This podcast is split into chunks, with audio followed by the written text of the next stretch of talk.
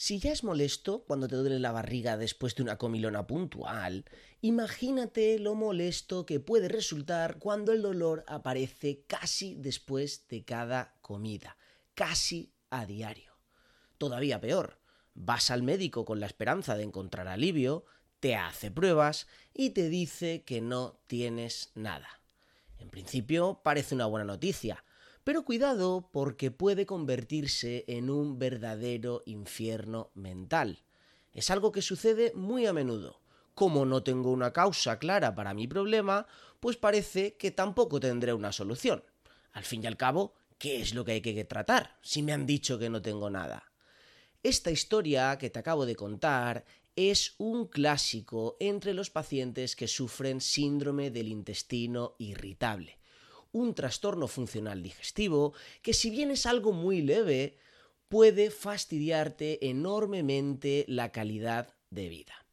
Y como es un tema que se escapa un poco de mi especialidad, he hablado con una verdadera experta en patologías digestivas para que nos dé unas pistas sobre qué es y cómo se trata este maldito ladrón de felicidad que es el síndrome del intestino irritable. Hoy hablamos con Virginia Gómez, dietista enfurecida en las redes y nutricionista experta en patologías digestivas. Musiquita chula y empezamos.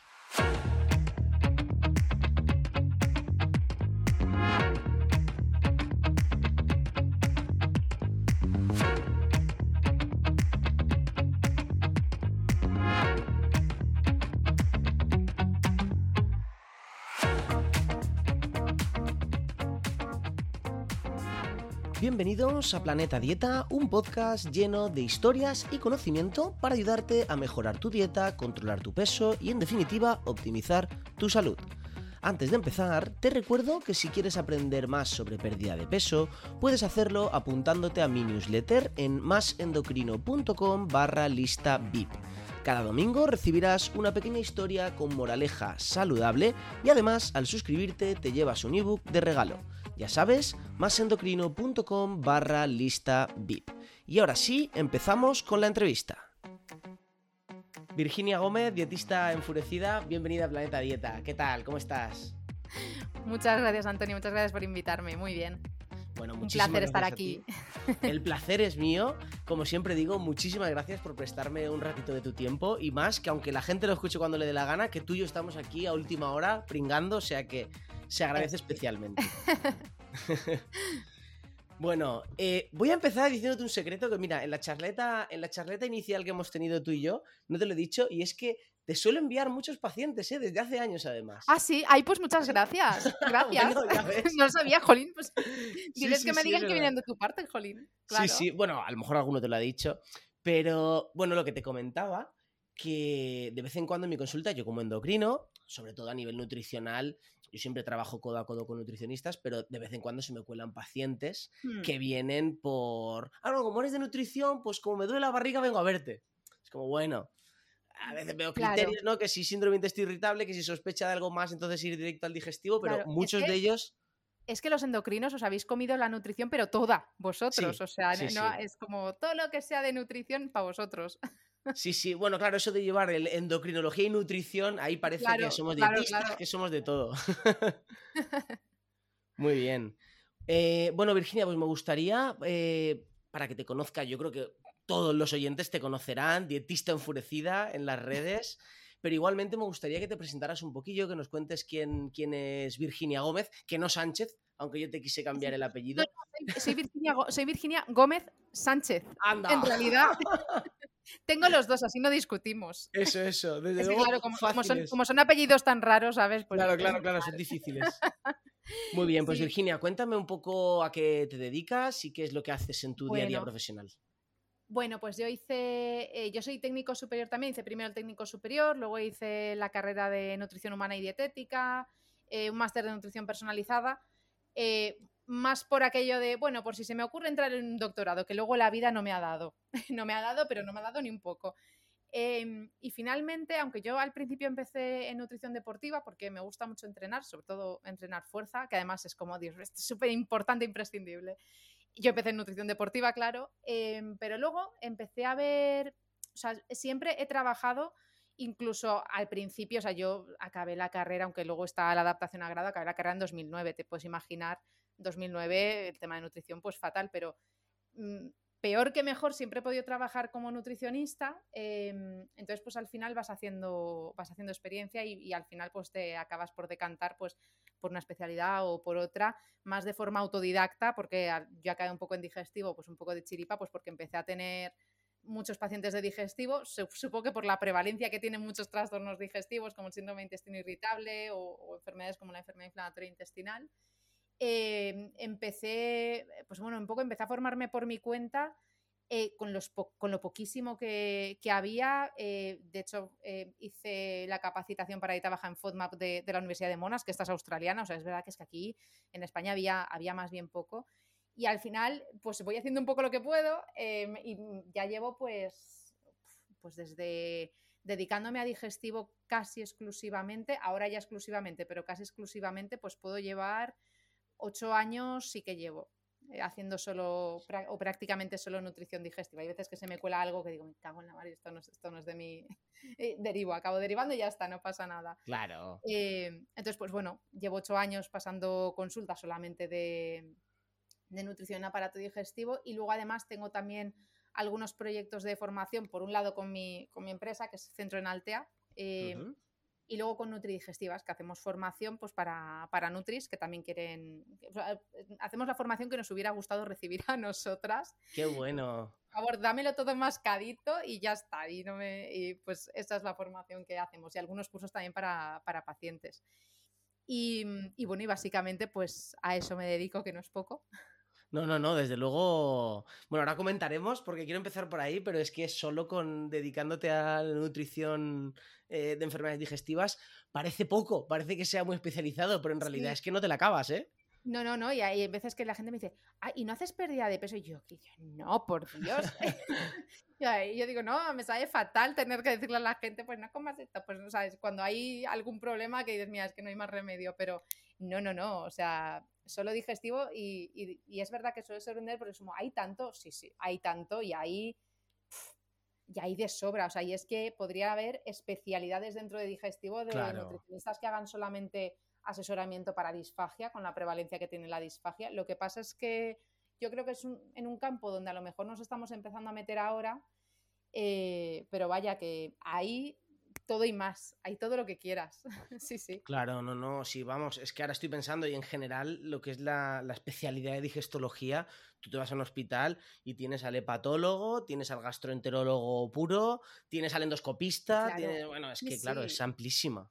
Sí, sí. O sea, es, lo de digestivo es una especialidad es como muy general, aún así hay, claro, hay cosas que me gustan más y cosas que digo, que no me gustan tanto dentro de, digestivo, pero bueno, pero hay, hay de sobra. Hay mucho. No, digestivo en general, cuando acabamos la carrera, eh, a, los que somos así muy médicos, muy internistas, que nos mm. gusta, eh, los que no nos vamos a la psiquiatría o a la cirugía, digestivo es una de las que nos suele gustar a la mayoría, sí, sí. Claro, es una especialidad guay. Vale, pues Virginia, para ir poniendo un poco de contexto, estamos hablando que la especialidad de digestivo es amplísima, nutrición digestiva pues no se queda atrás. Cuéntame un poco qué, qué, ¿cuáles serían las patologías principales en las que tú ayudas a los pacientes?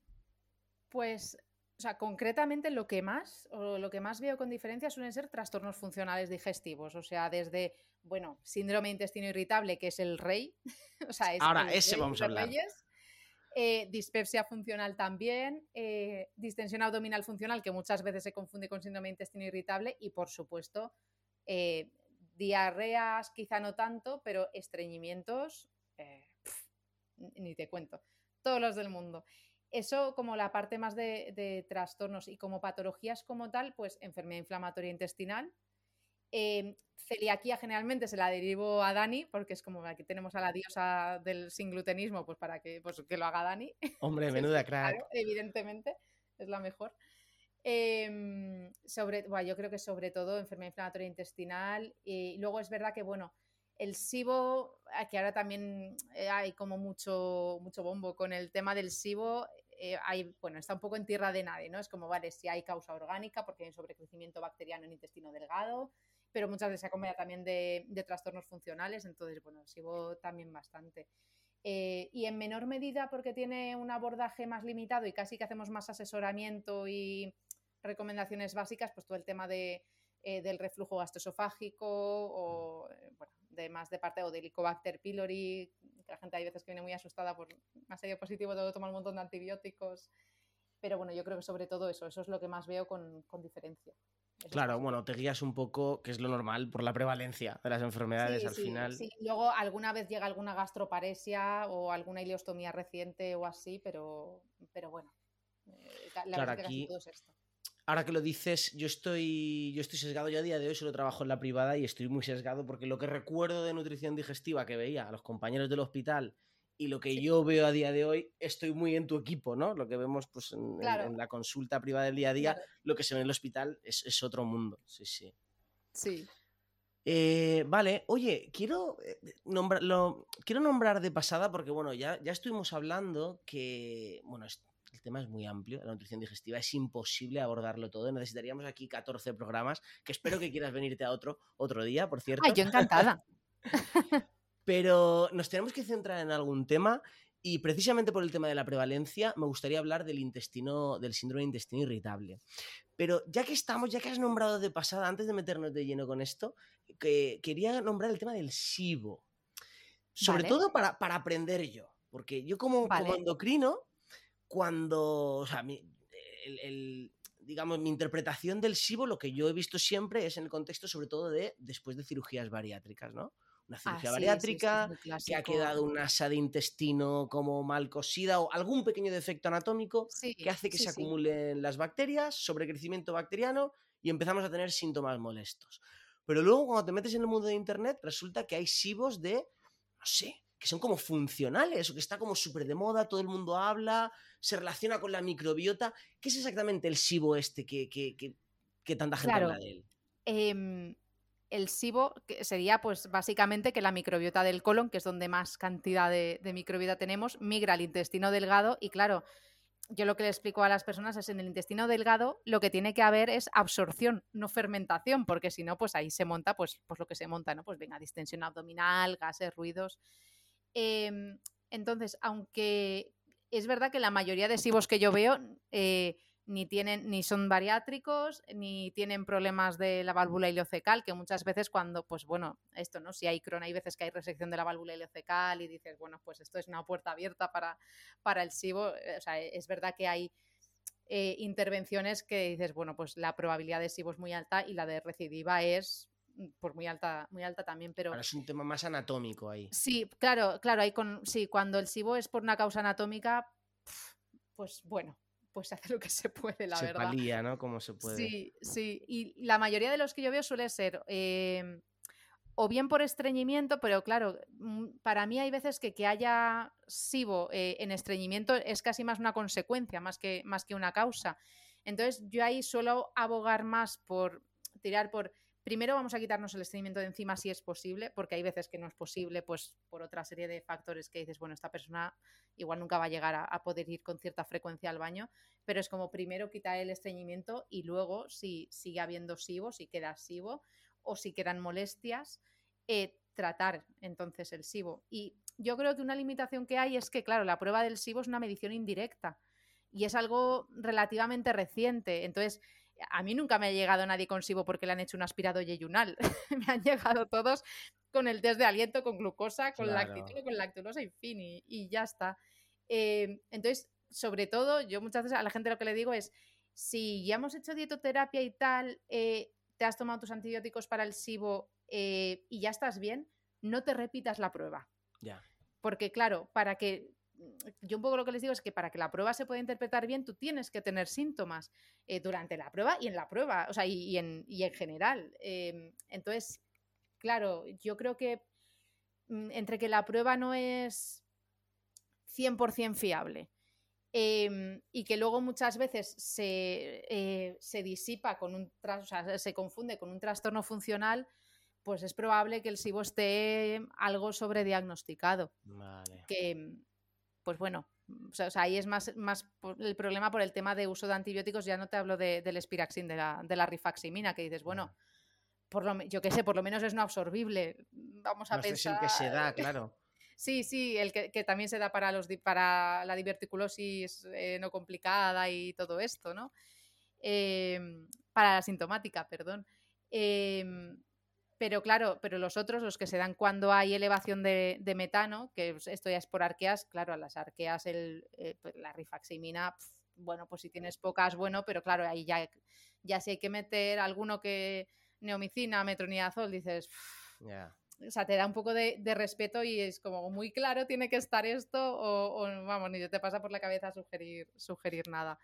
Entonces ahí, ahí, hay, o sea, hay una, un overlap, hay una superposición ahí de, eh, de SIBO versus trastorno funcional. Claro, bueno, me quedo con. Es que me gusta mucho la frase que has dicho, que es un poco que la clínica manda, ¿no? O sea, ya no es una cuestión de. Eh, no como el que diagnostica, yo qué sé, algún problema, que tengas alguna proteína rara en sangre. No, no. ¿Tú cómo te encuentras? Bien, pues oye, lo damos por curado. Al final es la coletilla esa que pone debajo de todos los análisis, que ahora lo entiendo todo este resultado se tiene que correlacionar con la clínica. Claro. Sí, es que, es que sí. Y sobre todo, si te encuentras bien, no te hagas más pruebas ya. Claro. No, busques más. Claro, al final, bueno, esto es un gran, esto es un gran problema de la medicina a día de hoy. Es yo me encuentro bien, pero voy a buscar por si acaso. Chico, claro, no claro. ahí, no metas el dedo en la llaga que aún te encuentras. Es que sí, es que si buscas encuentras, entonces mejor no busques si te encuentras bien. No, y más en lo que dices en el tema del intestino, ¿no? Que se solapan tanto los síntomas, o sea, una molestia abdominal, yo que sé, una distensión porque haya gas o lo que sea. Ostras, pues que si es algo a nivel de Helicobacter pylori, que si es algo a nivel de crecimiento bacteriano, que si es un intestino irritable, es que claro, ahí hay un... Que si es intolerancia a la lactosa o es un parásito o es celiaquía, es que claro, es, es, muy, muy inespecífico. O sea, hay algunas cosas que dices, va, esto pinta esto, pero, pero es verdad que los síntomas digestivos son tan inespecíficos que dices, bueno, o sea, salvo que sea algo muy así, pues, a lo mejor el típico dolor de, mm, de apendicitis. Que bueno, siempre dices, bueno, eh, puede ser apendicitis o puede ser Crohn, pero en cualquier caso vete al hospital, da igual. Bueno, claro, al final yo, corrígeme si me equivoco, pero yo siempre lo planteo de la siguiente manera, porque a mí me llegan muchos pacientes de lo que te decía, se me cuelan pensando que yo mm. les voy a aliviar el, dolor de barriga y, y no, yo me dedico más a la nutrición, es como es que me duele así cuando como esto, no puedo comer legumbres, si tomo lechugas, si tomo... Ahora, ahora hablaremos de estos temas. Como, bueno, a ver, lo primero, ¿hay algún signo de alarma? Una fiebre, hay eh, sangre en las cacas, ¿hay algo que sugiera algo grave? No. Vale, pues no hace falta correr, pero lo primero es el diagnóstico. Claro. El diagnóstico y a partir de aquí, ¿que encontramos algo? Pues tratamiento a medida. ¿Que no encontramos algo? Pues tratamiento directo al síntoma, buscando el alivio. da igual de dónde venga, pero. Sí, sí, y muchas veces, ¿sabes? Esto eh, a la gente no le. O sea, se queda como un poco decepcionada de. Pues es que le he explicado todo esto a, a mi médico de cabecera, o a mi digestivo, o a mi endocrino, da igual. Y es que, claro, y me han dado espasmolíticos. Y yo, digo, pues claro. ¿y qué, ¿Y qué querías que te dieran? Yo digo, hombre, si le estás diciendo que tienes dolor abdominal, tienes diarrea, no sé qué, pues te habrá mandado a lo mejor alguna prueba o, no, o lo que hayan considerado. Y claro, es que también la farmacología es, es útil. O sea, no tienes por qué estar aguantando dolor. Claro. Entonces, eh, pero claro, si lo que esperas es una dietoterapia personalizada, concreta, concisa para ti, pues igual es, o sea, es que eso es impensable en una consulta eh, ni de endocrinología ni de digestivo. En, nutrición sí, porque básicamente nos dedicamos a esto, pero igual lo que tienes que hacer es ir al nutricionista. Claro.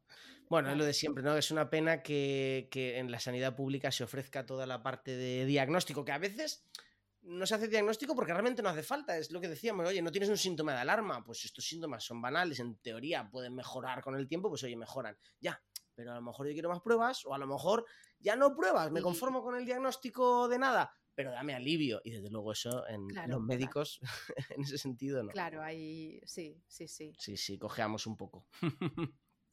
Bueno, pero también es porque tendríamos que estar nosotros ahí y, es verdad que yo pienso que concretamente la nutrición debería, para temas digestivos, para la mayoría de, de cosas digestivas, debería ser como, como desde endocrinología cuando se hace educación para la diabetes, ¿no? Sobre todo para diabetes insulino dependientes, que es como, esto es una unidad de tal, te, tienes que pinchar tantos bolos de no sé qué, y todo, toda esta parafernalia que se hace con, eh, con el tema de los carbohidratos y la insulina y demás. Eh, claro, o sea, es, es impensable que desde la pública se haga una consulta para una persona salvo cosas súper concretas. Pero vamos, por la prevalencia que tienen sobre todo eso, trastornos funcionales como el síndrome de intestino irritable, es que perfectamente se podría hacer grupal y alivias de una pues a mucha gente.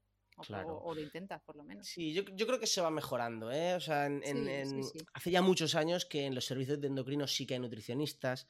Poco a poco, cada vez más que si en los de oncología, que si en los de digestivo, alguno así muy, muy top de nefro, pero es verdad que cuesta, cuesta, cuesta que penetren los cuesta. Sí. Vale, Virginia, no, pues no me quiero enrollar más sobre este tema, que esto era un poco una pregunta extra. Como decimos, vamos a lo súper prevalente, que yo creo que es lo que más le puede interesar a la gente. Desde luego a mí me interesa, porque yo lo veo mucho en consulta, que es el tema del síndrome del intestino irritable. Este, ahora me dirás si es un cajón desastre o qué es exactamente. odio cuando dicen eso, que yo lo ah, entiendo que lo pues digan, ¿eh? Nos encantan los médicos decir eso. es como, ah, síndrome de intestino irritable. No, o sea, realmente em, el síndrome de intestino irritable es uno de los trastornos funcionales digestivos y esto quiere decir que em, no, es, no se considera una patología, no es una enfermedad como tal, pero evidentemente el intestino bien no está funcionando. O sea, hay, hay una disfunción eh, que muchas, o sea, eh, por parte eh, motora, porque puedes tender al estreñimiento, puedes tender a la diarrea. Es verdad que puede haber algún subtipo mixto eh, que bueno, de esto, si luego tenemos tiempo ya, ya hablaremos, o que no sea clasificable, pues porque la persona tiene que tener fármacos que le, que le influyen en la frecuencia de, ir al baño y, es, y no se puede clasificar. Luego, como todos los trastornos funcionales digestivos, se caracteriza por muchísima hipersensibilidad visceral, que es esta respuesta súper exacerbada a estímulos normales como esto de bebo agua y de repente me hincho como una pelota, o bebo agua y de repente me tengo que ir al baño cuando me levanto disparada con urgencia defecatoria. Vamos, estas reacciones súper exageradas a cosas normales como como y ya está, he comido, ya está, y ahora me encuentro fatal y tengo mucho dolor.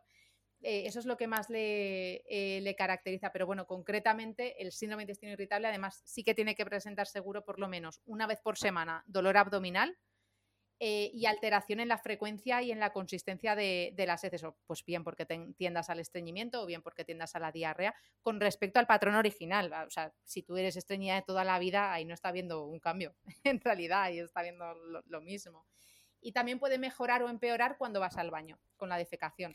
Puedes sentirte más aliviada o puedes sentirte, encontrarte peor todavía. Algo de esto se tiene que cumplir y igual que, todo, que casi todos los trastornos funcionales, tienes que llevar por lo menos medio año padeciéndolo y durante los tres últimos meses los síntomas tienen que estar en activo. Vale. O sea, es un tema de criterios, ¿no? Hay una definición de síntomas y si cumples estos síntomas entras aquí, sea la causa A, la causa B o la causa desconocida. Bueno, y hay, claro, y hay una parte que te dice, porque eh, todo esto se hace con los criterios Roma, criterios Roma 4 que vamos a eh, ahora, pero además de cumplir esto, eh, tienen que haber te tienen que haber hecho pruebas de diagnóstico diferencial de decir, bueno, vamos a descartar que sea celiaquía o vamos a descartar que sea un parásito, vamos a descartar. Claro, el diagnóstico diferencial va pues a juicio del médico que lleve a esta, a esta persona. O sea, a lo mejor, pues si es un síndrome de intestino irritable con tendencia al estreñimiento, sí se te ocurre mirar celiaquía, pero no se te ocurre mirar un coprocultivo y clostridium difficile, porque dices, pues no, no tendrías estreñimiento seguramente. Entonces, ahí ya depende del profesional lo que considere hacerle para el diagnóstico diferencial o no, porque al final es un diagnóstico por exclusión. Claro, yo creo que muchas veces por eso se, considera a veces un cajón desastre. Y muchas veces viene la gente con esa idea, eh, pero y eh, a, lo mejor hay veces que digo, jolín, pues si tienes antecedentes de celiaquía, pues yo qué sé, vamos a pedir un cribado básico de celiaquía, aunque sea, que eso es, es una prueba muy sencilla. La mayoría de las veces es síndrome de intestino irritable. Y casi que afortunadamente, aunque es. Eh, aunque aquí pasa mucho lo de, ah, yo quería que me saliera positiva esta prueba, o yo quería ser celíaca. Yo no, te aseguro que no quería ser celíaca. ¿Tú crees que sí? no, no, no querías. Bueno, es un clásico, ¿no? El, cuando me detecten esto. Claro, cuando me detecten esto, ya tendré la solución. Es esa asociación de, pues mira, prefiero que sea lo que sea, aunque sea malo, pero al menos que me alivie, que estar aquí en, en, en, el limbo, que nadie me dice que tengo ni cómo, ni cómo puedo mejorar. Exacto, sí, sí, lo prefieren, lo prefieren, que también es, es, normal. Y también porque yo creo que muchas veces no se contempla que haya soluciones para el síndrome de intestino irritable, es decir, aunque los trastornos funcionales se consideran crónicos, o sea, no se consideran crónicos de vas a estar sufriendo los 24/7 toda tu vida, eh, se consideran un poco pues una tendencia. Y hay veces que les explico que esto es como cuando coges el virus del herpes zóster, pues que ya se queda contigo y si en algún momento eh, pues tu sistema inmunitario sea un poco a pique y tal, pues a lo mejor vuelves a tener eh, herpes o herpes zóster o lo que sea, ¿sabes? Eh, pero bueno, se pueden hacer muchas cosas y, ahora, ahora hablaremos, ahora hablaremos de, cómo manejarlo a nivel de tratamiento, porque aquí también hay un mundillo que quiero comentar contigo, pero me mm. gustaría ahondar un poco más en el tema de las causas, porque estamos diciendo mm. Que es un trastorno, un síndrome, ¿no? Que en medicina decimos que un síndrome es un conjunto de síntomas, pero realmente no es una enfermedad con una causa concreta. ¿Tú sabes cuáles son las principales causas, al menos a nivel de hipótesis, que se especule mm. que venga de aquí, que venga de allá? Sí, en, eh, tanto en síndrome de intestino irritable como en dispepsia funcional y en algún trastorno funcional más, eh, siempre está la hipótesis postinfecciosa. Es decir, eh, aquí lo que se está viendo es que de todas las personas que tienen una gastroenteritis, yo qué sé, pues imagínate, cogiste Campylobacter, cogiste Salmonella, lo que sea, un 10% de esas personas eh, por causas que no sabemos muy bien, eh, pues bueno, aquí sea, esto sí que ya son hipótesis, hipótesis, acaban desarrollando eh, el trastorno funcional, sea dispepsia, sea colon irritable o, el que sea. Entonces, por un lado tenemos la hipótesis posinfecciosa esta, pero no siempre se cumple, porque hay veces que yo hay veces que pregunto a la gente y digo, ¿no has tenido alguna gastroenteritis o has viajado a un país tropical o no sé qué? y te dicen, no, no, o sea, no, no sé, he tenido exámenes como todos, pero ya ahora estoy así.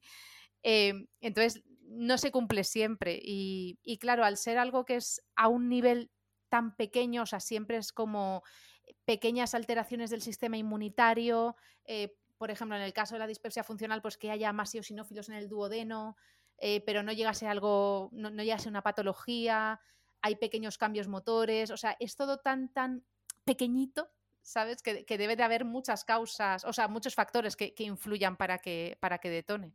Y no pasa con esto que no se sabe al final tampoco si es causa-consecuencia, porque claro, a lo mejor resulta que dices, no, es que hay una alteración de los eosinófilos, ya, pero a lo mejor es consecuencia de los propios síntomas, no sé, ¿eh? no tengo ni idea.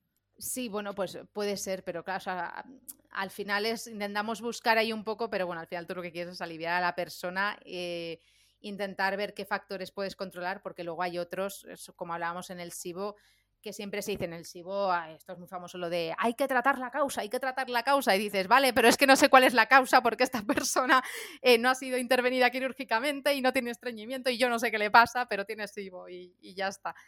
Y claro, hay veces que dices, mira, no sé cuál es la causa, la verdad. O sea, intentas mirarlo todo bien, pero hay veces que no sabes, o sea, ni lo intuyes.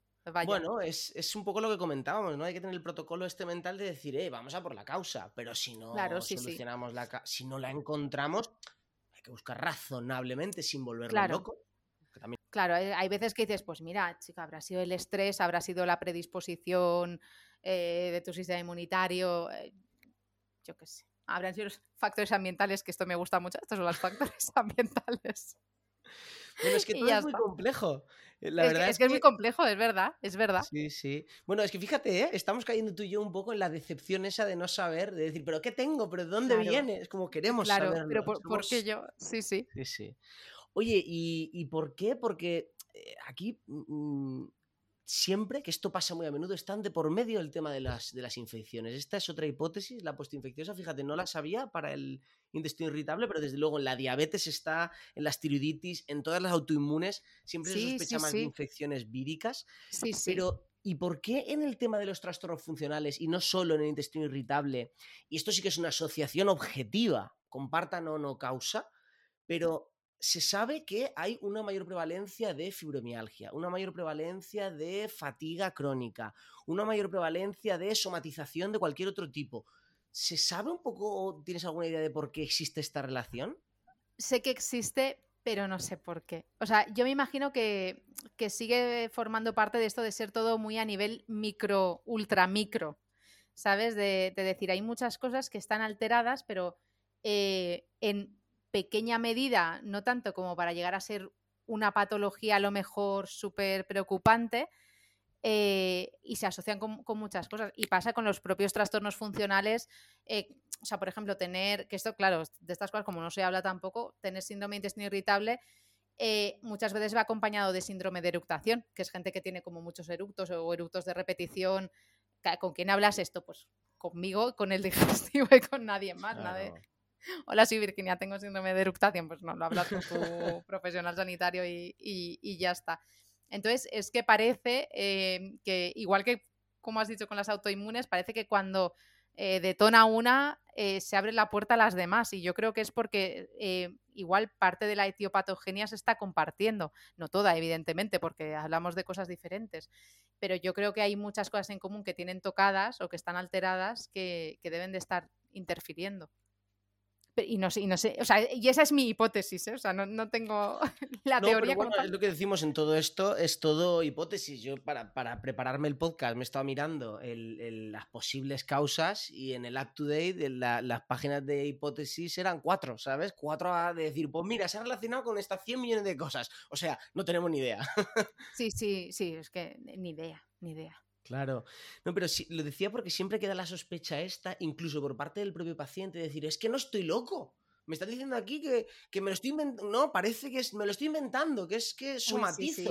No, no, yo lo siento como real. Y sí, sí, sí es verdad. Pero no significa que no pueda tener algún componente psicológico de, bueno, también, también pues empeora muchas veces cuando está... Sí, sí, vamos, y, y está más que descrito el papel que tiene el estrés, eh, o sea, se sabe que el estrés eh, que te estimula la adrenocorticotropina, que hace que haya un aumento también de los mm, eosinófilos. O sea, e, eso está perfectamente, perfectamente descrito. Y hay veces que siempre les digo, es que el estrés es mal para todo.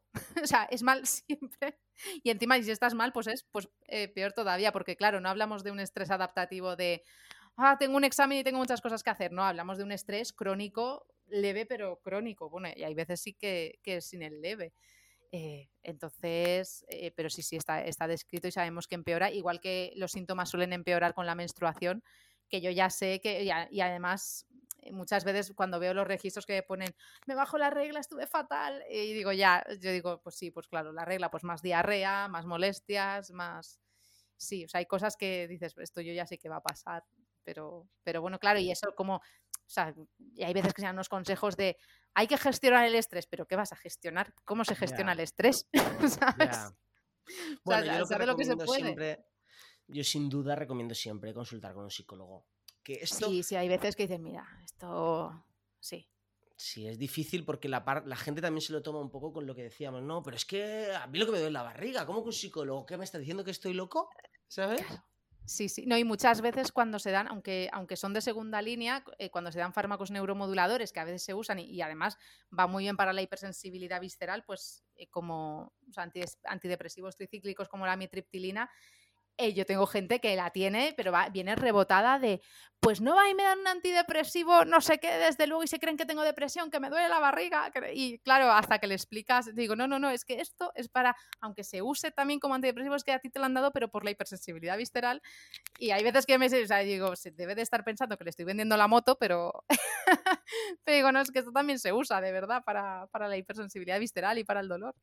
Entonces, bueno, en parte en parte está bien que le vendan la moto, porque en el fondo parte de la. Igual que está el efecto placebo, ¿no? Sí, sí, sí. Eh, yo me acuerdo en, psiquiatría, en la carrera, que había un profesor eh, de, psiquiatría que, nos dio una clase nombrando todo esto, ¿no? De las somatizaciones y tal.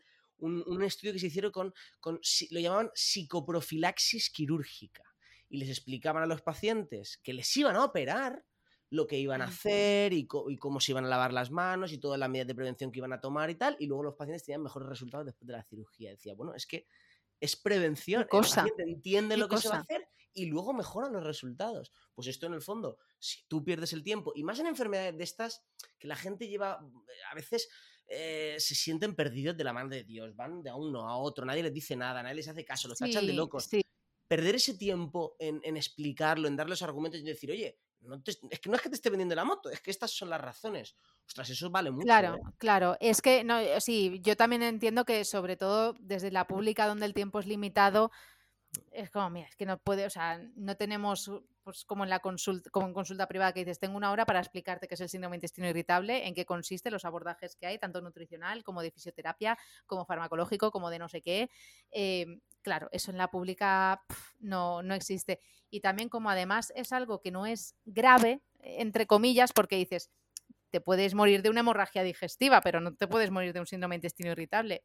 Pues también es verdad, no se le da tanta importancia eh, pero a la gente le merma mucho la calidad de vida, que, es, que yo creo que es la parte, la peor parte, incluso por delante del dolor.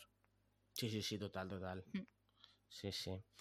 Vale, Virginia, yo creo que hemos comentado de pasado un poquito cuáles eran los síntomas, pero me gustaría, para dar un poco una guía a un paciente que nos esté escuchando y que piense que puede tener el síndrome de intestino hmm. irritable, ¿cuáles serían un poco los principales síntomas? Estos que comentábamos, los criterios de Roma. Sí. Puedes hacer un breve repaso.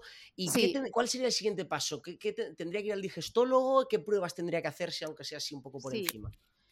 Eh, o sea, lo primero es identificar los síntomas, que sería, o sea, si hablamos de síndrome de intestino irritable, tiene que haber sí o sí dolor abdominal por lo menos una vez eh, a la semana de media. Lo digo porque hay veces que lo que hay no es, no es síndrome de intestino irritable y es distensión abdominal funcional, que es lo que su propio nombre indica, distensión abdominal, que es perfectamente mesurable, perfectamente. Entonces, si no hay dolor, no es síndrome de intestino irritable, sea otra cosa, pero no es síndrome de intestino irritable. Entonces, por un lado, tiene que haber dolor y tiene que haber eh, ese cambio de mm, e, ese cambio de posicional de pues eh, que o por frecuencia o por consistencia, generalmente por las dos, estés teniendo una tendencia para ir al baño que es diferente de la que tenías, o estás teniendo una tendencia a la diarrea o, al estreñimiento. Y luego, además, pues puedes sentirte aliviado o no al ir al baño. Estos serían los, criterios diagnósticos, pero se tienen que acompañar del diagnóstico diferencial y esta parte se encargaría el médico. General esas otras patologías. Claro, claro. Generalmente, una gran parte de las cosas se puede descartar desde atención primaria, porque evidentemente lo que te van a descartar es lo que más o menos cuadre con tus síntomas y lo que es más prevalente. Quiero decir, si en la tendencia, si hay dolor abdominal y hay tendencia a la diarrea, lo primero que te van a descartar no es una colitis microscópica porque te tienen que hacer colonoscopia, o sea, pues antes igual te hacen un coprecultivo, ¿sabes? Eh, entonces, bueno, esto generalmente desde atención primaria casi todas las pruebas se pueden pedir. No se puede pedir una colonoscopia, pero un primer cribado para, pues hablando de cribados, un cribado básico de celiaquía, para el cual hay que seguir consumiendo gluten. Esto es importante antes de quitarse el gluten, por favor. No os quitéis el gluten sin hacer el cribado básico de celiaquía, que eso es en sangre, en una analítica general se puede pedir, es súper fácil. Eh, entonces, yo creo que ese primer cribado de pruebas lo puede hacer el médico de atención primaria. Si no se soluciona, a su vez también puede eh, sugerir pues, el fármaco que considere, pues si tiene dolor, un espasmo, si tiene dolor y tendencia a la diarrea, pues igual un espasmolítico, o si tiene estreñimiento, pues eh, ver si se le sugiere algún laxante osmótico o alguna fibra lo que sea, eh, lo que le pueda sugerir para poder ir mejorando la sintomatología. Y claro, si la clínica persiste a pesar de, todo y no se acaba de ir, pues lo normal es que se derive a, digestivo por si necesita pruebas más, eh, más complejas, como puede ser una colonoscopia o un tránsito, lo que considere el digestivo. Vale, ¿y las intolerancias habría que descartarlas en esta primera fase? Porque yo, perdón un momento, yo, en mi, protocolo mental, cuando, en mi consulta privada de endocrino, yo siempre intento, lo mando al digestólogo, ¿eh? porque no me gusta eso de hacer yo las pruebas que sé y luego al, digesto, al digestólogo hasta que acabe. Yo eh, sugiero lo que hay que hacer, pero ves a que te lo hagan de arriba abajo bien. Y yo siempre recomiendo hacer una celiaquía, intolerancias un poco según la sospecha. Mm pedir algún marcador inflamatorio, pues no vaya a, no vaya a haber alguna enfermedad inflamatoria intestinal. Y siempre digo cuatro. Ay, ahora no me acuerdo de la cuarta. A ver, bueno, quizá me refiero a eh, No sé si alguna prueba en heces de. Claro, cuando hay, cuando hay tendencia. Es que, claro, cuando la tendencia es a la diarrea, las pruebas son mucho más amplias que cuando la tendencia es al, claro, no, no, no, sí, sí, según la edad y todo, claro.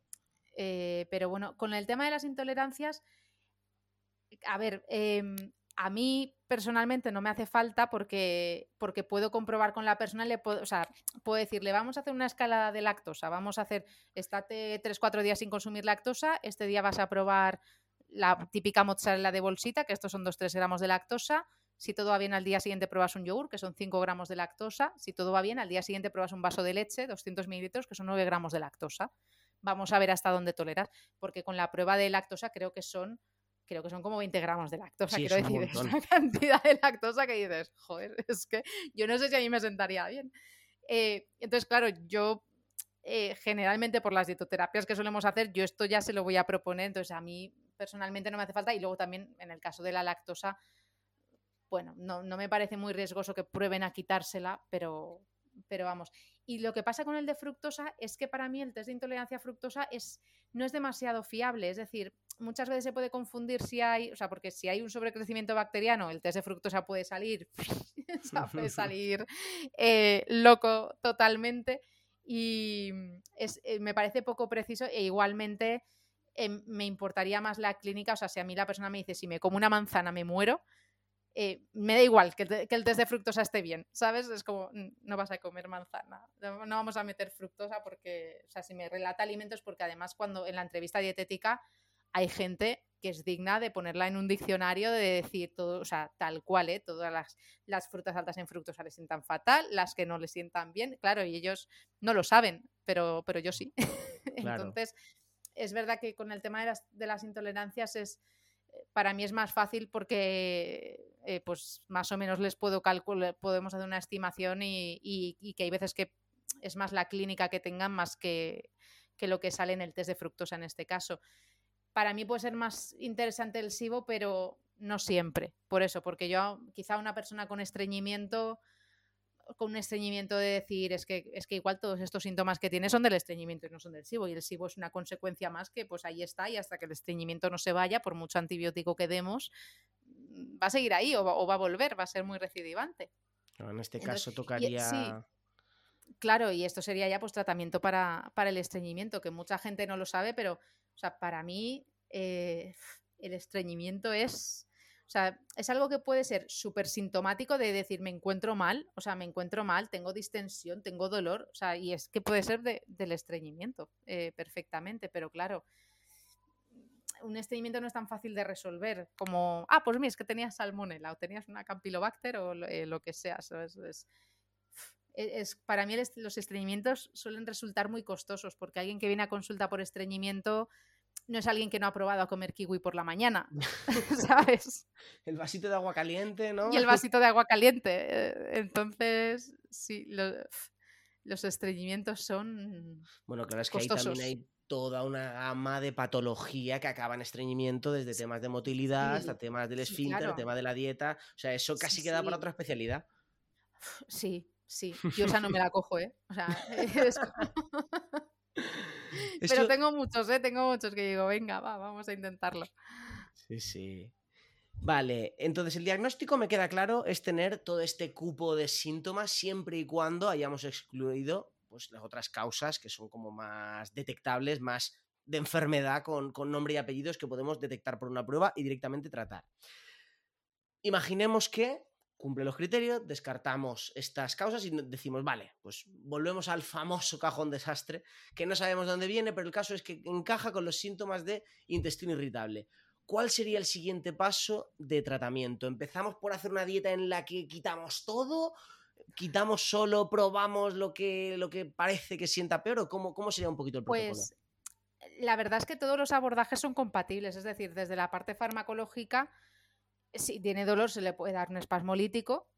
Eh, si, tiene, si hay estreñimiento, eh, laxante ya, por favor. O sea, de, tenemos el típico, el, hay un algoritmo muy famoso de Fermín Miarín, que es un poco como el dios de los trastornos funcionales. Un saludo si me estás oyendo. Eh, y está pues, el típico protocolo de que laxante dar cuando tal, bueno, esto, esto en todas las guías de, de tratamiento del estreñimiento sale. Eh, pero sí, o sea, si hay estreñimiento laxante, es decir, eh, a nivel farmacológico tú le das para el síntoma, eh, porque por lo menos esto lo aliviará desde la parte dietética. generalmente para síndrome de intestino irritable se suele hacer dieta baja en FODMAP porque es la que más evidencia tiene y porque si se hace bien funciona muy bien, pero subrayo lo de si se hace bien porque es como, pues yo me descargué una dieta baja en FODMAP de internet y dices, ya, pues, mal. Y muchas veces eh, la dieta baja en FODMAP resulta que lo que es es una dieta baja en residuo donde comes pollo y arroz y te dicen, ah, pues me encuentro mejor comiendo pollo y arroz. Hombre, claro, o sea, hay cero gramos de fibra, pero esto a, medio y a largo plazo va a ser terrible y va a ser muy difícil recuperar luego la tolerancia a todo. Entonces, eh, o sea, yo hay, hay dietas que no me importa eh, si se, un poco si se da información desde cualquier otro sitio, o sea, para quitar la lactosa o bueno, la fructosa puede ser un poco más complicadilla, pero también, pero claro, FODMAP, que restringes cinco azúcares. Ya. Es, de estas cosas que dices, mm, siéntate, que tenemos que hablar, que tenemos que hacer cosas aquí pero con, es el estándar. Para el intestino irritable es el estándar la dieta baja en FODMAP. Cuando hay tendencia a la diarrea, puedes hacer otras cosas. Em, claro, porque hay, veces eh, que te dicen, no, bueno, dieta baja en FODMAP, no, hacemos una dieta que, nos, que sea sin gluten, quitamos la fructosa y quitamos la lactosa Y dices, bueno, es que Casi eso todo. es casi una dieta baja en FODMAP en realidad, o sea, es, es es prácticamente. Em, y aún así, una dieta baja en FODMAP bien hecha, o sea, tú puedes hacer una dieta baja en FODMAP de 5.000 calorías si quieres, o sea, puede ser muy diversa, muy personificable, pero eh, personalizable. em, pero luego hay cosas pues, que evidentemente no vas a poder incluir, pero se incluyen más adelante, porque hay una fase de reintroducciones, porque además es una dietoterapia que se hace durante un tiempo muy, muy breve. Entonces, como si la hacemos, vamos a hacerla bien y si no, no la hagamos. Y de hecho, para gente, o sea, hay algunas personas, o sea, personas que tienen TCA eh, o personas eh, que vienen comiendo muy mal, no les proponemos una dieta baja en FODMAP. O sea, porque ahí hay que tener ya más cuidado. O sea, igual se propone una dieta nice o una dieta mediterránea, que es, que es muy parecida. Y ya dices, bueno, primero vamos a empezar por quitar basura aquí. Ya. o sea, que- a empezar por quitar cosas desastrosas de- del patrón dietético este y ya luego vamos viendo. Pero generalmente para, sobre todo si hay tendencia a la diarrea, eh, es esto lo que se utiliza. Si la tendencia es al estreñimiento, el problema con la baja en FODMAP es que por mucha fibra que tratemos de incluir, primero que hay estreñimientos que no responden al consumo de fibra, pero luego por otra parte eh, llega un momento que como te pases de fibra, por muy poco fermentable que la escojas y todo lo que quieras, pues a ver, la fibra es fibra, ¿sabes? Y, y al final pues puede dar molestias. Entonces, digamos que sí, o sea, puede ser una baja en FODMAP un poco modificada o con algunas concesiones más, eh, co- casi imprescindiblemente con laxantes, porque si no, o sea, pues ya a veces que lo que les explico es, es que mientras haya estreñimiento va a haber sintomatología. Claro. Eh, y, y eso, por ejemplo, para la fase de reintroducciones, cuando tú vas reintroduciendo algunos alimentos, no puedes reintroducir alimentos si hay estreñimiento, porque dices, ya no sabes si la persona está mal porque no ha ido al baño o porque algo le ha sentado mal. Eh, entonces, pues bueno, y luego hay otros abordajes desde eh, la psicoterapia, quien necesite, porque es verdad que no todas las personas necesitan psicoterapia por tener síndrome de intestino irritable. Y, y fisioterapia también. También tenemos, o sea, yo tengo fichados, sí, fisios, eh, sobre todo para, para aquellas personas que tengan o no síndrome de intestino irritable, para las que tienen distensión abdominal, porque muchas veces cuando esto se ha mantenido en el tiempo, digamos que es un mal vicio que, que acaba adquiriendo el cuerpo, tanto los músculos abdominales como el propio diafragma. Entonces, claro, esto es como mira, lo que te diga el fisio, eh, que además yo aquí siempre me acuerdo de las típicas clases de pilates que te dicen, es que no sabéis respirar. Bueno, pues yo es que tampoco sé respirar. Entonces, si yo no sé respirar, me imagino que la gente que tenga distensión, pues tampoco sabrá respirar. Pobrecitos. Y ya e- es como, no ves, pero es verdad, y muchas veces incluso hay como disnea y todo, ¿eh? O sea, es... eh, entonces ahí sí que derivamos a fisios especializados eh, para eso y para el estreñimiento también, ¿eh? Para, para estreñimiento muchas veces hacemos colaboración nutricionista, fisio y psicólogo. Para, porque, o sea, es que estreñimiento me parece uf, lo más complejo de todo. Bueno, no, no, ya me ha quedado claro que aquí tenemos por encima de todo tratar el estreñimiento, porque si no, es que ya podemos estar haciendo por sí, debajo lo que queramos, sí. que no nos va a funcionar. Si, si es posible, sí. Que hay veces que no, pero si es posible, sí. Sí, bueno, yo creo que la gente ya lo intenta, ¿eh? porque el estreñimiento es una de esas cosas que Claro. hasta que no ves a alguien que lo sufre de verdad, no la típica tía, "Ah, es que yo soy estreñida, no. Sí. Gente que sí, lo sí. sufre de verdad, ves lo puñetero que es. Sí, sí, de- porque muchas veces cuando pregunto, bueno, ¿qué tal vas al baño? Ay, yo tengo muchísimo estreñimiento. Y digo, vale, cu- ¿cuánto vas? No, voy todos los días, pero es que si no voy no me Ya. encuentro bien. Ah, bueno, Ya. ya, pero es que eso no es estreñimiento. No, Claro. Pero fíjate, nos, nos sirve un poco también para hacernos una idea de decir, ostras, ¿hasta qué punto alguien que va una vez al día, cuando puede ser normal hasta una vez a la semana, tú ya, lo, ya Sí. te está molestando mucho? Sí, sí, o sea, la gente que es, me tocaba ir y no voy, porque además hay gente que es muy de horarios, de tengo que ir por la mañana y si no ya no voy y ya me encuentro fatal. Y, y yo lo pienso y digo, no puedes ir a mediodía, por la, cuando te apetezca, no sé. No, es que no les apetece, o sea, es que es algo, es que hay mucho condicionamiento ahí, por eso, por eso tiramos de, de psicólogos, por decir, yo digo, esto cómo, cómo hacemos esto. Sí, sí. Vale, entonces, resumiendo, tenemos el tema del estreñimiento por un lado para tratarlo. Hmm. Otro punto es ir jugando en función de ese estreñimiento, o sea, si hay tendencia al estreñimiento, tendencia a la diarrea, ir jugando con los FODMAP, digamos, como pauta de Sí. base, o con la fibra, también, ¿no? Sí, Según si toleran o no. Sí, Porque, por ejemplo, aquí las legumbres, que es otra cosa que típica, todo el mundo dice que le sienta fatal en este contexto. Claro. Eh, la- las legumbres es que, o sea, ya no es que ten- sean muy altas en FODMAP, es que además son muy altas en fibra, en, en otras fibras también. Entonces las legumbres, o sea, las legumbres las dejamos para el final, pero sí que, por ejemplo, se pueden incluir y casi que obligamos a incluir, porque por aquello de no perder diversidad de microbiota y demás, tratamos de que incluyan, em, pues por ejemplo, la pasta de lenteja roja, hasta que venden las hélices de lenteja roja, que hasta 40 gramos más o menos o 100 gramos cocidos están, está permitida. Eh, hasta 100 gramos de damame está permitido, las habitas estas verdes, que son habitas de soja, y además te, lo venden el tofu está permitido, pues es verdad que el tofu aquí no hay mucha costumbre, es como, ah, eso no sabía nada y bueno, metes alguna recetilla para que sí sepa algo. Entonces, eh, claro, ese tipo de cosas yo sí trato de incluirlas casi que con calzador y, un poco explico. El tofu no tanto, ¿eh? porque el tofu al no tener fibra, bueno, me da un poco más igual. Es verdad que por lo menos me compensa la parte de proteína vegetal porque, porque es verdad que es gente que viene comiendo carne, pescado, huevo y vuelta a empezar y, digo, bueno, pues por equilibrar un poco más, pero, pero bueno, yo sí intento meter un poco, un poco de algo, ¿eh? aunque sea para mantener ese consumo de, fibra, aunque sea poco fermentable. Vale, y en cualquier caso, juguemos con más fibra, menos fibra, o también el paso previo que se me ha olvidado, arreglar nutrición saludable, la gente que se hincha comida basura.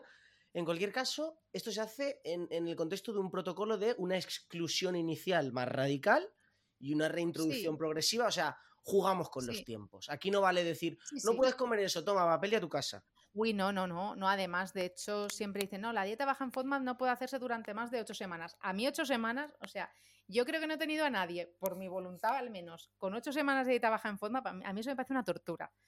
demasiado tiempo. Sí, demasiado tiempo. Y bueno, y eso que tengo gente de, llevo dos años haciendo dieta baja en FODMAP y pienso, trasplante de microbiota ya. es mucho tiempo. Eh, no, generalmente yo suelo proponer, o sea, para mí el momento de hacer fase 2, la, de las reintroducciones, es el momento en el que la persona está lo suficientemente bien como para discernir si lo que está probando le está sentando bien o le está sentando mal. es decir, en el momento en el que ya llevas unos días eh, sin síntomas. Entonces, eso mínimo, el mínimo minimísimo son dos semanas, pero yo generalmente a la tercera semana ya es como, bueno, ya estoy sufriendo, vamos a hacer las reintroducciones, por favor, que ya necesito que esto, porque claro, luego las reintroducciones evidentemente no las puedes hacer todas a la vez, llevan unos tiempos y una tanda de reintroducciones te puede costar un mes hacerla. Entonces, o sea, al final es una dietoterapia que es verdad que es cortita, pero cortita es un mes y medio en total. Claro, no, no, de cortita nada, vamos. Es eh, cortita entre comillas. Bueno, y luego lo importante de. Eh, porque claro, esto yo lo digo siempre en consulta, es muy fácil quitar, quitar, quitar. Que mira, era otra pregunta de las que te quería hacer. Que es muy fácil quitar, quitar, quitar, pero claro, luego qué? Luego me quedo sin herramientas para organizarme una dieta, pues el día que quiera comer un poquito más guay, o el día que vaya a comer fuera, o el día que viene mi prima a comer. Que hacer, o sea, ahí tienes que hacer una, una planificación a la persona, porque si no es es un desastre. O sea, es que yo, porque, o sea, porque al final me sé los listados de memoria porque es de las dietoterapias que más hago, pero hay que hacer, hay que hacer una propuesta de menú. Porque luego es verdad que hay, hay cosas que son muy fáciles. Quiero decir, la proteína animal está toda permitida. Hay que tener cuidado con la lactosa si eres intolerante a la lactosa, pero incluso en personas que se sabe que son tolerantes a la lactosa no hace falta restringir la lactosa en la dieta baja en FODMAP si, si la toleran.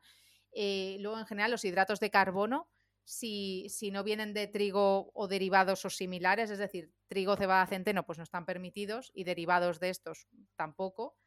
Eh, pero el resto, o sea, arroz, maíz, quinoa, trigo sarraceno, mijo, eh, patata, eh, están permitidos. Entonces, también es. Pero, ¿qué pasa? Que hay cosas no permitidas que usamos muchísimo como es el trigo, empezando por el trigo y el ajo y la cebolla. O sea, de hecho, para mí lo peor es el ajo y la cebolla, no es el trigo, porque el trigo dices, bueno, yo qué sé, mira, pues di que eres celíaco y que te den un patching y ya está. Pero con el ajo y la cebolla, ¿qué dices? Que es alérgico al ajo y a la cebolla y al puerro. Y, eh, bueno. Eh, es, que sin ajo y sin cebolla en el Mediterráneo claro, tiene mérito la claro. Yo hay sitios cuando les digo, bueno, pues si quieres comer fuera, sushi, poques y, controlando lo que cae. No le vas a echar cebolla mm, al poke o al sushi, ¿sabes? O sea que hay cosas muy...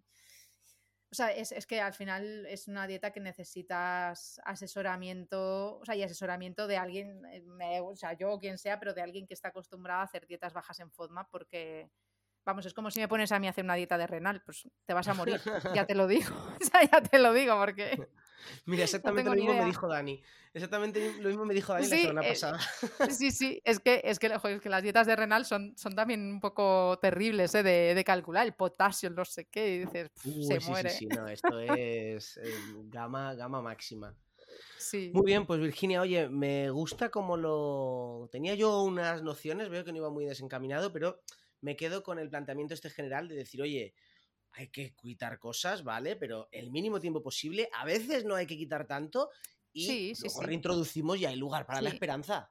Sí, sí. Bueno, y que hay veces que hacemos eh, baja en forma fase 1, que es la más eh, restrictiva o selectiva, como se le quiera decir, eh, donde la persona tiene más diversidad de la que venía comiendo.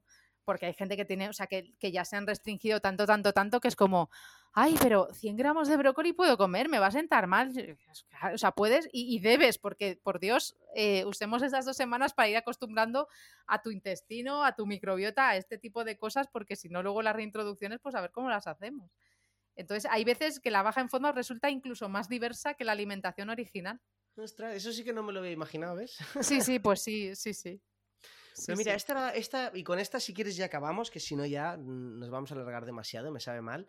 Eh, ¿Qué pasa con la moda esta de las hiperrestricciones? Porque a mí me llega gente que es no, no como gluten, no como lactosa, no como eh, yo qué sé, nada.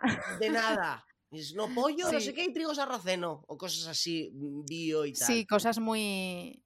Yo creo que esto viene sobre todo, o sea, yo creo que aquí el origen es, el miedo, porque al final tú lo que quieres es encontrarte bien, sea como sea, y a ser posible cuanto antes.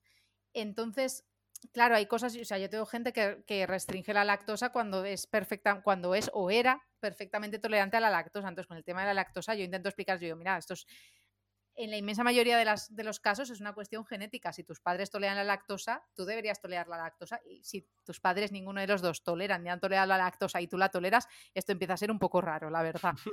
Pero bueno. Mira a ver la partida de nacimiento. sí, sí, hay una analítica genética a ver qué pasa ahí. Eh, entonces, lo de la lactosa, dices, bueno, es verdad, hay mucha prevalencia en tolerancia a la lactosa. La lactosa siempre es un poco más independiente, pero el resto de cosas. Eh, sobre todo el tema del gluten es como, mira, yo ya, o sea, quítatelo si quieres, por lo menos asegúrate que de verdad, o sea, que no tienes aquí, aunque no te hagas una gastroscopia, pero un cribado, por lo menos. Em, y claro, o sea, ya, yo ya solo pido que si lo quieren restringir, por lo menos pues, no con motivo ni de celiaquía, ni de alergia al trigo, ni de sensibilidad al gluten, que por lo menos el cambio que hagan no sea a, antes tomabas pan integral y pasta integral y ahora tomas un pan de arroz refinado y de maíz y una pasta de arroz y maíz que tienen 0 gramos de fibra. O sea, tratar de hacer equivalencias concretas. Pero bueno, al final yo creo que todas estas restricciones vienen mucho de, del miedo y de, y de, ese intento de controlar los síntomas em, como sea. Hasta tal punto que yo sí que he tenido algunas derivaciones a mis compañeras de psicología porque, porque es como, yo no sé, porque he sospechado de que tuvieran eh, trastorno por evitación, que es un TCA donde la persona no tiene, eh, no, es que no tiene pánico a engordar, pero tiene pánico a comer. O sea, tiene pánico a comer más allá de las cuatro cosas que tiene perfectamente controladas. Y es, y es algo en lo que muchas veces no se piensa, pero yo hay veces eh, que lo veo y, lo veo clarísimamente gente que está en desnutrición porque le da pánico, fobia a comer, por mucho deseo que tenga de engordar y por mucho deseo que tenga de encontrarse bien, pero les es no pueden, no pueden hacerlo. Les da pánico, no pueden hacerlo. No, no se atreven a, probar nada. Claro, no, no, vamos, desde luego que aquí hay hueco para la psicoterapia, seguro. Sí, sí.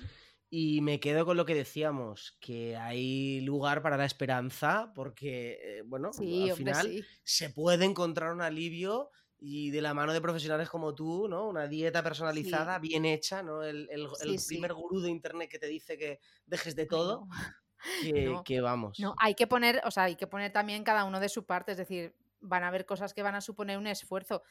Y en el caso de nutrición, eh, el primer esfuerzo para, para, cualquier tipo de planificación y para prácticamente cualquier área es, mira, tienes que organizarte, tienes que ir a comprar con una lista de la compra, tienes que saber lo que vas a comer.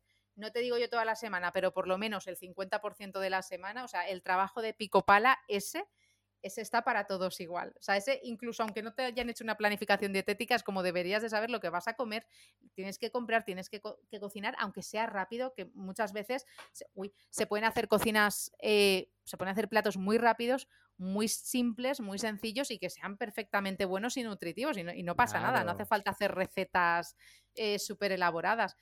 Pero esa parte de esfuerzo va a tener que estar ahí eh, y luego ya no en el caso de las personas que tienen trastorno por evitación, que esto ya pues lo gestionan los psicólogos, eh, también tenía que una parte de, mira, yo sé que te da mucho miedo probar tal cosa o meter esto tal, pero es que hay que probar y, y sobre todo eh, cuando se está en estos procesos, perder el miedo a tener sintomatología, porque es que en, trastornos funcionales sobre todo, bueno, y ya en patologías ni te quiero contar, es que va a haber días que haya sintomatología, aunque no hayas hecho nada, o sea, aunque hayas comido pollo y arroz, da igual, va a haber sintomatologías, pues porque se han alineado los planetas eh, y te tocaba tener síntomas y ya está, y no, hipótesis.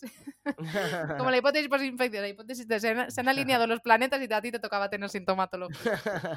Entonces, seguro, que si buscamos encontramos. Sí, sí, sí. Entonces yo eso, yo eso generalmente ya lo explico de entrada de, mira, habrá días que a lo mejor te encuentres mal, pero forma parte del proceso. Eh, y, no pasa nada. Y lo que intentamos es salir de aquí, que cada vez sea menos frecuente que te encuentres mal y puedas comer y puedas tener una, alimentación pues, normal y corriente con tus caprichos si quieres y con lo que sea. Claro. Bueno, mm. por suerte creo también que estos casos tan extremos pueden ser la minoría, por suerte. Sí, los extremos son minoría. Claro. Me quedo también con el consejo este que dices de que al final el que algo quiere algo le cuesta, ¿no? El precio a pagar, si realmente estás mal, incluso eh, yo, yo que me dedico más a la pérdida de peso, el precio a pagar por perder peso es organizarte un poco la vida, el ejercicio, el horario para que te encajen tus hábitos de autocuidado y realmente si lo quieres, pues es que si no pagas ese precio no, no, lo vas a conseguir. Yo, yo, de hecho, o sea, como te digo, yo pérdida de peso no hago porque me parece, de verdad, me parece muy difícil. O sea, yo te lo digo de verdad, pero para mí lo que siempre era básico es como, o sea, lo de tener una logística estupenda. O sea, es como es que tienes que tener las cosas compradas. Este momento de llegar a casa, tengo hambre y no tengo nada, pues ¿eso cómo acaba? Pues en mi caso acabaría llamando a comida a domicilio. Entonces mejor que lo tengas hecho. Pero bueno, qué complejo. Muy bien, Virginia, pues oye, ahora ya sí que para acabar, ¿dónde pueden encontrarte los oyentes que quieran saber un poquito más de ti? Pues eh, si necesitan consulta, pueden encontrarme en info.enaltea.com si necesitan pedir cita conmigo, con mis compañeras, con Dani también, con psicología. Eh, estamos, tenemos el centro en Madrid, cerquita de Avenida de América, Diego de León Núñez de Balboa. Y luego en redes sociales, mm, pues me encuentra como dietista enfurecida en Instagram. En TikTok ahora que me estoy iniciando, pero TikTok me da mucha pereza, yo creo que me he hecho mayor ya para esto. Eh, y en Twitter soy arroba virginut, pero ahí divulgo, no divulgo tanto, me es, me es, un poco más, más complicado, pero bueno, algún hilillo siempre, siempre cae. Perfecto, pues dejaremos los enlaces en las notas del programa para que quien quiera te pueda encontrar. Y nada más, oye, muchísimas gracias de verdad, me lo he pasado a pipa y como siempre he aprendido el que más. me alegro, muchas gracias Antonio. Muy bien, cuídate mucho, un abrazo. Igualmente, un abrazo. Chao. Y esto ha sido todo por hoy, querido compañero, querida compañera. Espero que hayas disfrutado y aprendido con el programa a partes iguales, si puede ser. Ya sabes que si te ha gustado y quieres ayudarme, puedes hacerlo dejándome una valoración positiva o un comentario en tu plataforma de podcast favorita. Muchísimas gracias por escuchar y un abrazo.